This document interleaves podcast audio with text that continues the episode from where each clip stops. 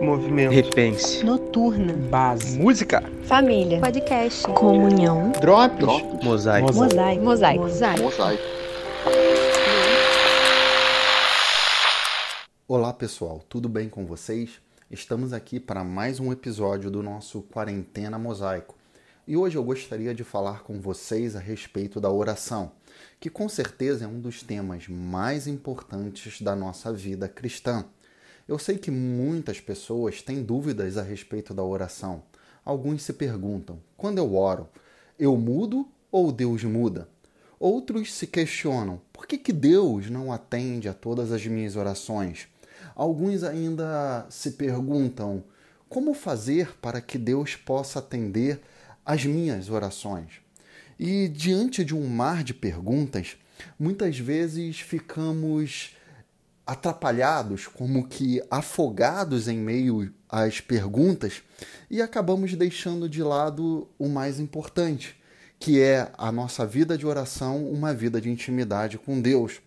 Por causa disso, Jesus nos incentivou no Sermão do Monte, lá no capítulo 7, no verso 7, a insistir na oração, a perseverar na oração, de modo a tirar de nós toda essa timidez que é ocasionada em muitos momentos por termos mais perguntas do que respostas em relação à oração.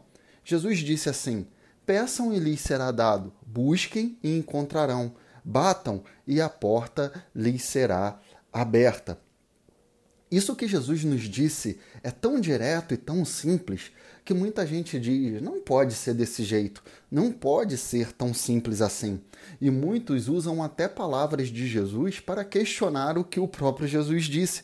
Porque no próprio Sermão do Monte, no capítulo 6, Jesus disse para não ficarmos usando de vãs repetições como fazem os gentios é, quando orarmos. E aí as pessoas se perguntam: se Jesus fala para não ficarmos usando de vãs repetições, por que então eu vou ficar pedindo, buscando, buscando batendo, perseverando na oração?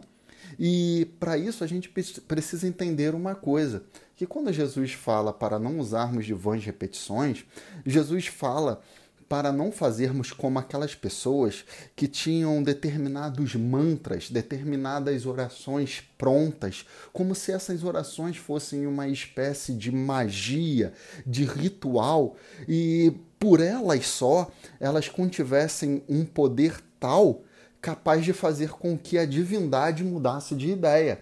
E nesse caso, as pessoas adaptavam isso para a vida cristã, para a vida com Deus, e tentavam ficar repetindo determinadas orações, acreditando que o poder estava nessas orações e não em Deus, e acreditando que de tanto repetir esses mantras, essas palavras mágicas, vamos dizer assim, Deus iria então responder às suas orações.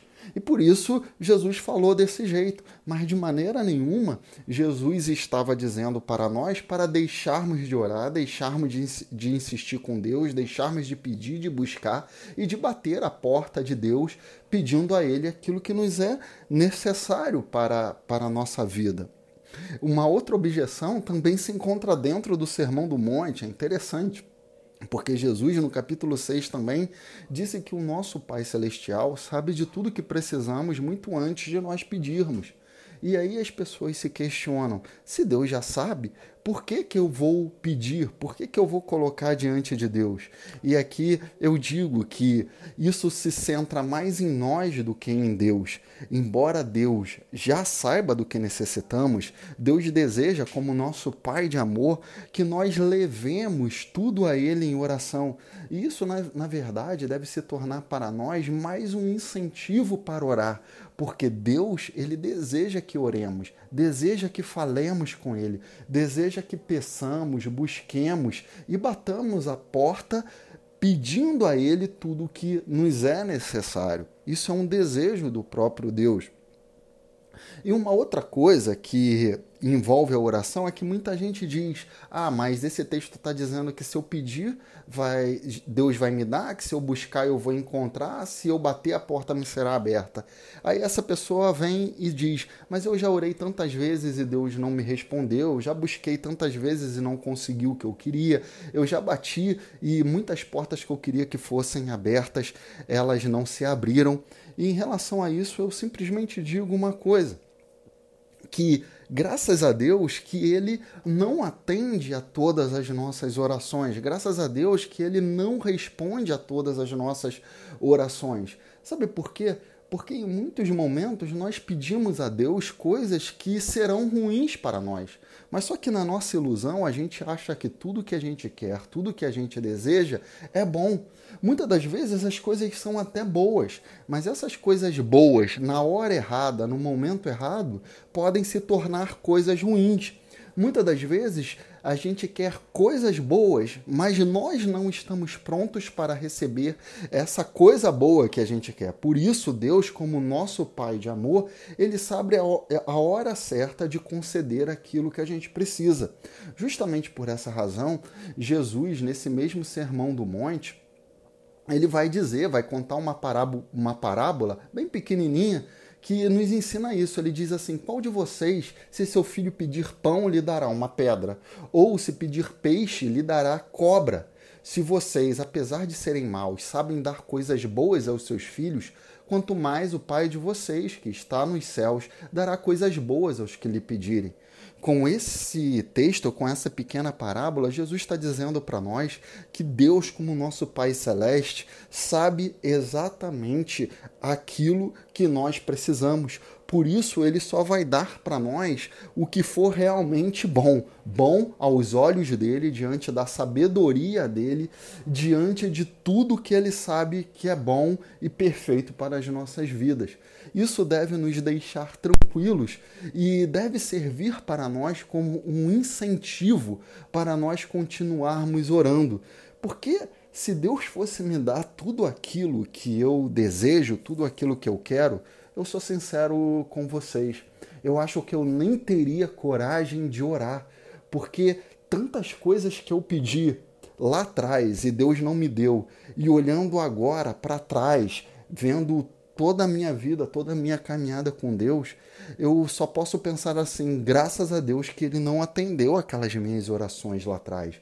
Graças a Deus que Ele não me deu aquelas coisas que eu pedi pra, lá atrás a Ele. Porque aquilo teria se tornado em algo muito ruim para a minha vida.